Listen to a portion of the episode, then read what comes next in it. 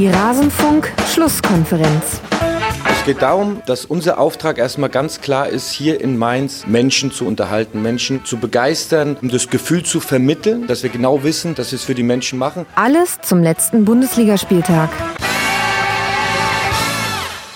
Die Menschen begeistern, ja, das war das hehre Ziel von Sandro Schwarz, als er antrat beim ersten FSV Mainz 05 als Cheftrainer. Wir wollen mal abklopfen, wie hat das an diesem Spieltag geklappt. Und damit hallo und herzlich willkommen in der Rasenfunk-Schlusskonferenz. Mein Name ist Max Bost, ich bin der G-Netzer bei Twitter und Moderator dieses ja eigentlich Spieltagsrückblicks. Das heißt, wir blicken in diesem Podcast auf alle Spiele des letzten Spieltags zurück. Hier in dieser besonderen Folge wollen wir aber nur den Teil von Mainz 05 präsentieren und wenn ihr Lust habt, dann könnt ihr ja gerne danach noch auf rasenfunk.de die komplette Sendung anhören. Das soll aber genug der Vorrede sein. Jetzt hören wir mal rein, was hatten wir zum Spiel von Mainz 05 zu sagen und bitte.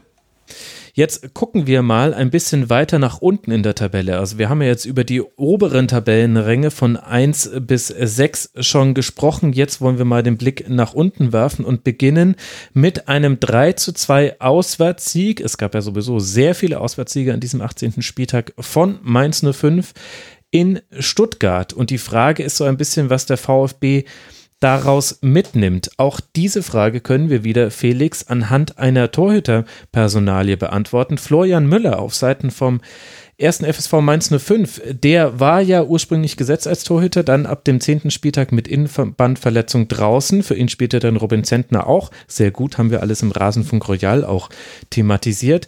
Und jetzt war er wieder mit dabei und hatte sechs starke Paraden, sah aber beim 2 zu 3 nicht gut aus. Und jetzt stelle ich mir die Frage, in all der Aufregung rund um die Art und Weise, wie der VfB Stuttgart die Tore kassiert hat. Das sah alles sehr unschön aus bis zum 0 zu 3. Sprechen ja aber auch diese Paraden von Florian Müller dafür, dass offensiv ja doch auch einiges funktioniert hat und zwar auch schon vor dieser irren Schlussphase mit den zwei Treffern. Wie würdest du das Spiel vom VfB einordnen? Ich fand es die ersten 20 Minuten eigentlich gar nicht schlecht, tatsächlich. Mhm. Ähm, es gab dann ich weiß es ehrlich gesagt nicht mehr, äh, was dann wirklich die. Also es war nochmal kurz vor dem Tor, gab es auch nochmal eine, eine Halbchance, ähm, wenn ich es richtig im Kopf hatte. Auf jeden Fall spätestens das Tor in der 22. Minute ja. ähm, war wirklich ein totaler Bruch. Also da, ich hatte das Gefühl, man hatte sich beim VfB durchaus was vorgenommen nach der Winterpause. Da war irgendwie ein wenig, ein Hauch von etwas, etwas neuartigen äh, Spirit zu spüren. Der ist aber wirklich, äh, nach 20 Minuten war diese Verunsicherung wieder da. Und das ähm, hast du der Mannschaft dann angemerkt, das war wirklich defensiv, teilweise, ich verwende den Ausdruck ungern, aber es war Hanebüchen. Ähm, und äh, da war wirklich, ähm, ich meine, das, das, hätte, das hätte ja auch noch äh, bitterer ausgehen können als 0-3, ehrlich gesagt. Ähm, da, waren, da waren einige sehr, sehr hochkarätige Chancen, die wirklich nach klaren Fehlern der Defensive auch entstanden sind. Mhm. Ähm, und das fand ich schon beeindruckend. Natürlich hast du recht, ähm, war, war offensiv sicher, sicher mehr zu sehen. Ich fand auch, ähm, äh, ja, diese Schlussphase wird jetzt ein bisschen im Nachhinein ein bisschen überbewertet im Sinne von, äh, es gab auch davor schon Gelegenheiten, zumindest einen Anschlusstreffer zu erzielen. Ja? Also auch in der ersten Halbzeit hatte der VfB durchaus äh, ein paar ganz, ganz passable Chancen, aus denen man durchaus ähm, auch ein Tor hätte machen können. Und ich glaube, dann äh, verläuft das Spiel wahrscheinlich ein bisschen anders, weil so war es natürlich hinten raus äh, einfach unwahrscheinlich, dass sie dann wirklich noch, äh, noch, noch was reißen, weil ähm, wenn du schon zweimal hintereinander triffst, dann, dann glaube ich, ist einfach das, da ist der Statistik, die an mir sagt, dann das geht nicht nochmal. also, ja, das, das geht sich nicht aus. Ähm, ähm, nein, auf jeden Fall, ich meine, es waren, eine es waren irre drei Minuten. 83. Ja. Minute 1 zu 3, 82, äh, 85. Minute dann 2 zu 3. Das war das, wo Florian Müller rauskam und aber nicht ähm, eingreifen konnte. Und dann 86. Minute, Donis schießt aus der Drehung an den Pfosten. Ja es, es waren wilde drei Minuten, aber das, das war eben das, was ich so ein bisschen im Gefühl hatte und das hast du ja dann auch bestätigt. Also so, so kritisch man über die Abwehrleistung des VfB sprechen muss, die Art und Weise, wie man alle drei Tore kassiert hat, nicht erstligatauglich in dieser Form, nicht. aus verschiedenen Gründen. Aber vorne war nicht alles schlecht. Also ich war eben ganz erstaunt. Ich hatte das Spiel nicht äh, über volle 90 Minuten gesehen und auch, weil ich mich auf andere Spiele fokussiert hatte. Ich wusste, dass du das äh, Spiel anguckst. Wir hatten uns ja abgesprochen. Ja. Und dann habe ich äh, all die Spielberichte gesehen und die Reaktionen von Fans und, und hatte das Gefühl, ich würde jetzt ein ganz, ganz, ganz schlimmes Spiel vom VfB Stuttgart sehen. Und ja, defensiv war das überhaupt nicht toll, aber ich fand offensiv gab es, also 38. Minute hat äh, Gentner auf Askasi Receiver gelehnt, Müller pariert, äh, direkt danach setzt Eswein einen Kopfball äh, übers Tor, Sosa hat einen Freistoß in der 41. Minute, in der 45. schießt Castro knapp am Tor vorbei, Steven Zuber, Zuber hatte mehrere gute Aktionen, also es war nicht alles schlecht. Die einzige Frage, die ich mir äh, stelle, ist, ähm, glaubt ihr, dass das Osan Kabak irgendwas ändern kann an dieser Defensivleistung? Traut ihr ihm das zu? Ich kann, also das kann ich zum Beispiel überhaupt nicht einschätzen, ob es beim Def in der Defensive vom VfB wirklich personelle äh, Umstellungen fordert ähm, oder, oder ob es äh, einfach an der Funktionalität des Zusammenspiels hm. liegt. Das ähm, wäre meine Frage in die Runde. Tut mir leid, kann ich nicht beantworten, Max. Okay. Ja, äh, da kann ich tatsächlich jetzt mit Insiderwissen äh, glänzen, weil ich mit Fatih Demirili essen war unter der Woche, am Tag, an dem äh, dieser Transfer bekannt gegeben wurde und wir alle Hätte wissen, ich mal nichts gesagt, dann wäre meine Unwissenheit Ja, Stefan, jetzt ist es zu spät.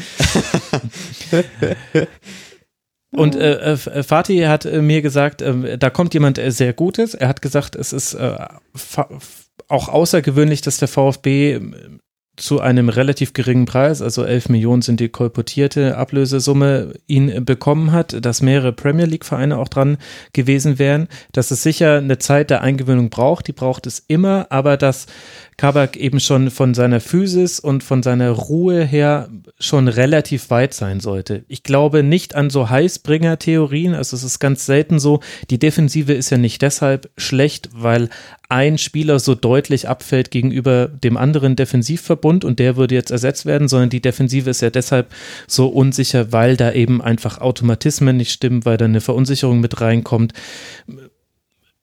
weil man vielleicht auch oft nicht kompakt genug steht. Und das, das sind quasi alles Probleme, die kann äh, Kabak nicht alleine lösen. Aber das, was äh, Fatih mir gesagt hat, hat sich sehr vielversprechend aus Sicht aller VfB Stuttgart-Fans angehört. Und wenn ich noch eine Frage stellen darf, ähm, ich finde, dass Ron-Robert Zieler, wenn wir schon Torhüter zu, zum durchgehenden Thema dieser Sendung machen, ich finde Ron-Robert Zieler immer wieder einfach nicht auf dem Niveau, dass er halt mehr rausholen würde, als möglich wäre. Also dieses, dieses sozusagen, ähm, mal, mal die, die, die Unhaltbaren ab und zu auch mal halten, ähm, sehe ich bei ihm einfach nicht. Und ich glaube, dass das schon ein äh, Schwachpunkt ist, ähm, den der VfB hat, meiner Meinung nach. Ähm, wie, wie steht ihr dazu oder bin ich damit alleine? Nee, nee, also ich würde sagen, manchmal lässt er mehr rein, als möglich wäre. Ja. War es nicht Stuttgart, die dieses komische Ein Einwurftor bekommen haben? Ja, das, ja,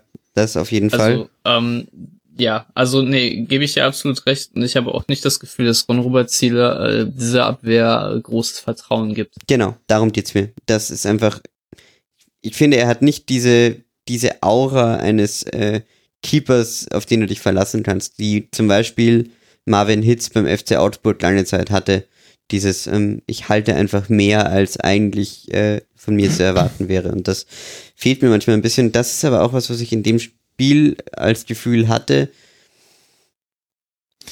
Ja, ich weiß Vielleicht nicht. Also ich möchte da Ron Robert Zieler in Teilen in Schutz nehmen. Also ja. ich weiß, woher das kommt, weil, weil es immer wieder Szenen gibt, in denen man das Gefühl hat, hätte er doch nur, dann wäre dieses äh, Tor nicht gefallen. Also nur eine Kleinigkeit. In, hier jetzt äh, dieser eine Ball, der dann so nach vorne abgewehrt wird. Ist aber halt auch schwierig. Ähm, und, und von, die, von diesen Szenen hatte immer mal wieder welche, auch, ich kann mich auch an zwei Tore in der Hinrunde erinnern, wo, die so aus spitzen Winkel erzielt mhm. wurden, wo man auch so das Gefühl hatte, Mensch, du musst doch eigentlich nur in Anführungszeichen den Fuß rausnehmen. Und mit diesen Anführungszeichen will ich aber schon kennzeichnen, dass das so typisches Sofa-Wissen ist. So typische wir, die wir auf der Couch sitzen und selber noch nie ein kurzes Eck zumachen mussten in der ersten Bundesliga. Wir hätten es natürlich zugemacht. Und auf der anderen Seite hat er, finde ich, schon auch ein paar Spiele für den VfB Stuttgart zumindest in, in, niedrigeren Niederlagen gehalten. Also sie haben ja relativ viele verloren. Zwölf Spiele gingen ja verloren. Aber ich kann mich schon auch an Spiele erinnern, wo er sehr viele gute Paraden hatte. Er ist auch bei der Strafraumbeherrschung auf Platz zwei laut Liga-Insider.de und bei den Paraden auf Platz fünf aller Bundesliga-Torhüter. Bei den abgewehrten Schüssen allerdings auf Platz 17. Und das zeigt es vielleicht genau, ganz das, gut. Das ist das, was das die Statistik, die ich einmal gehört habe. Und, ähm, und Oh deswegen, also mir wäre es jetzt, also ich schieße mich ja sowieso ungern auf, auf Spieler ein. Ja. Lieber, lieber lobe ich dann jemanden wie Herr Sebe, der um halt auch Gottes Willen, ein ich Gott will ist. auch, äh, ja, genau. ja. nee. Ich, ich will Ron Robert Zieler auch nicht irgendwie ähm, zu arg kritisieren, aber ich meine nur, das ist schon ein kleiner Faktor, den man mit VfB, finde ich, im Hinterkopf haben sollte. Wenn man die Abwehr kritisiert, kann man das nicht tun, ohne ihn da komplett rauszunehmen. Ja, Ja, weil ich, ähm, also, weil wir jetzt gerade über Abwehr, Abwehrverhalten gesprochen haben und ich glaube, das wäre schon auch wichtig da, wenn, wenn er sich da nochmal steigert, was ich ihm durchaus zutraue. Jetzt Nun ist denn. aber, finde ich, äh, Stefan Mainz 05 ein bisschen untergegangen in der Ja. Art und Weise, wie wir dieses Spiel besprechen. Was macht denn Mainz richtig, dass man jetzt bei 24 Punkten schon steht und damit ja 10 Punkte Vorsprung auf den Relegationsplatz hat? Da bin ich leider echt komplett überfragt. Also ich, ich kann es mir einfach nicht erklären, was, was Mainz richtig macht.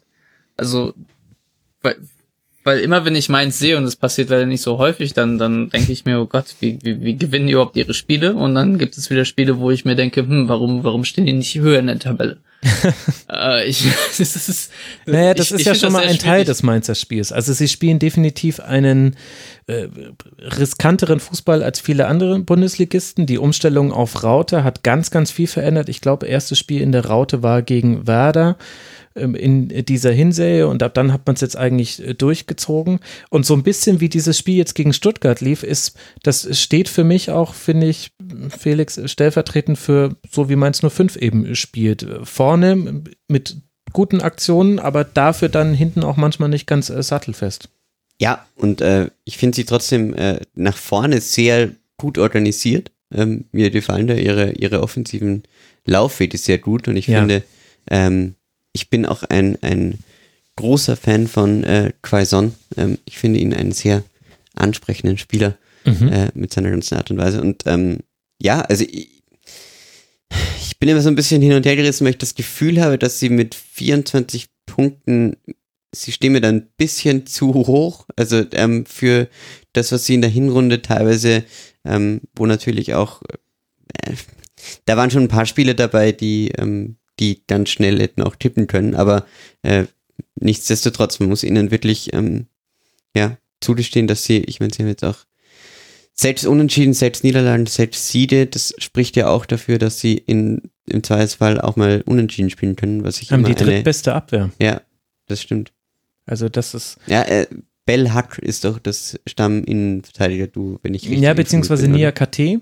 Äh, Ah ja, eigentlich stimmt, äh, Nia neben, neben Bell äh, köpfen auch alles raus, was reingeflankt wird. Dann eben mit Brosinski und Aaron zwei sehr offensiv denkende Außenverteidiger, die aber trotzdem ihre Defensivaufgaben in der Regel nicht allzu sehr vernachlässigen. Das ist aber so ein bisschen das, worüber du Mainz 05 attackieren kannst, weil Ja. eben durch die Raute machen sie das Zentrum relativ schnell dicht.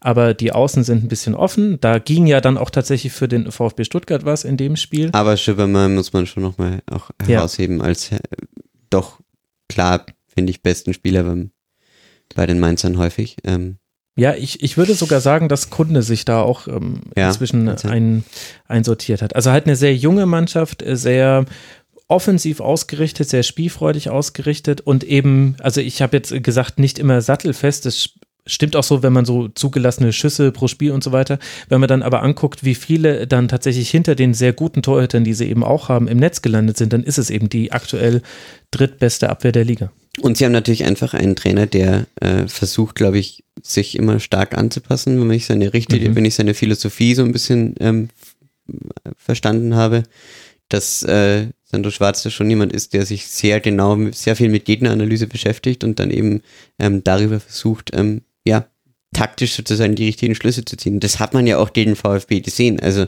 äh, so, so schlecht oder so unorganisiert die Defensive da beim VfB äh, in vielen Situationen war. Vieles war natürlich auch einfach durch geschickte Läufe. Ja? Also das, ähm, ja.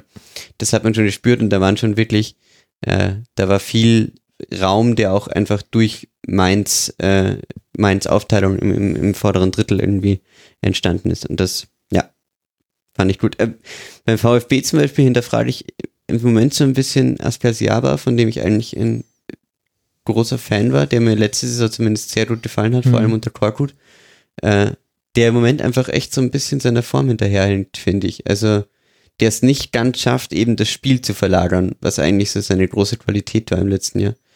Und äh, ja. das, das, also das ist nur ein äh, kleiner Faktor, der eben, mhm. der eine Rolle spielt. Und da muss man schon noch sagen, äh, fand ich, äh, um was Positives noch zu sagen, ähm, fand ich, fand ich Zuba ein, ein durchaus ein Zugewinn. Also mhm. ha. Entschuldigung.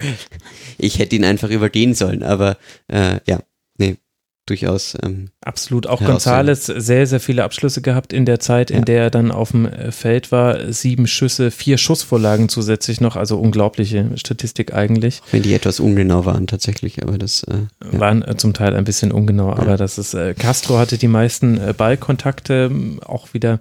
Also es war ein komisches Spiel. Man kann es in jede Richtung ausdeuten. Beide Teams haben gute Ansätze gezeigt. Beide Teams haben aber auch einiges zugelassen. Wenn man emotional nicht drin hängt, will man nichts mehr als das, denn dann denn dann geht es zur Sache, dann schaut man sich sowas ganz gerne an. Für all diejenigen, die mit dem Herz dabei waren.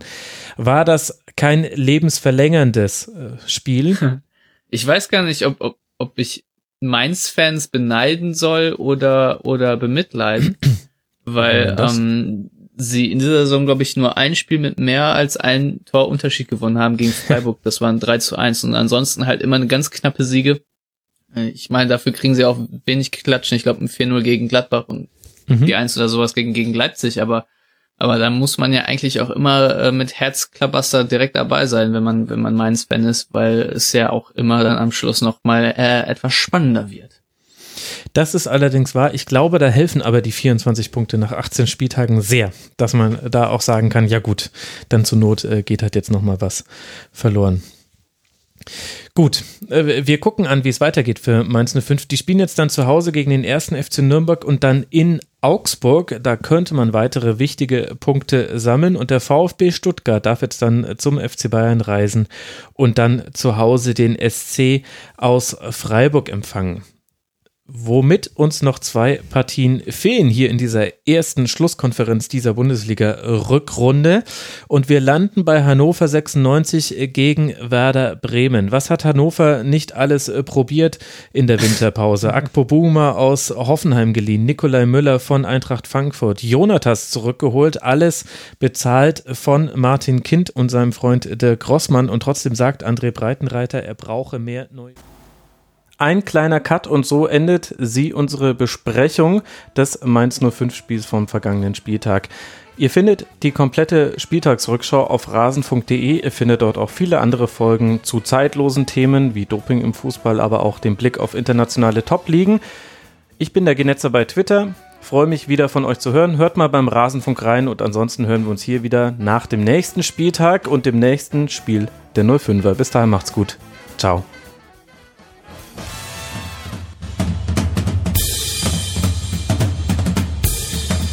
Das war die Rasenfunk-Schlusskonferenz. Wir gehen nun zurück in die angeschlossenen Funkhäuser.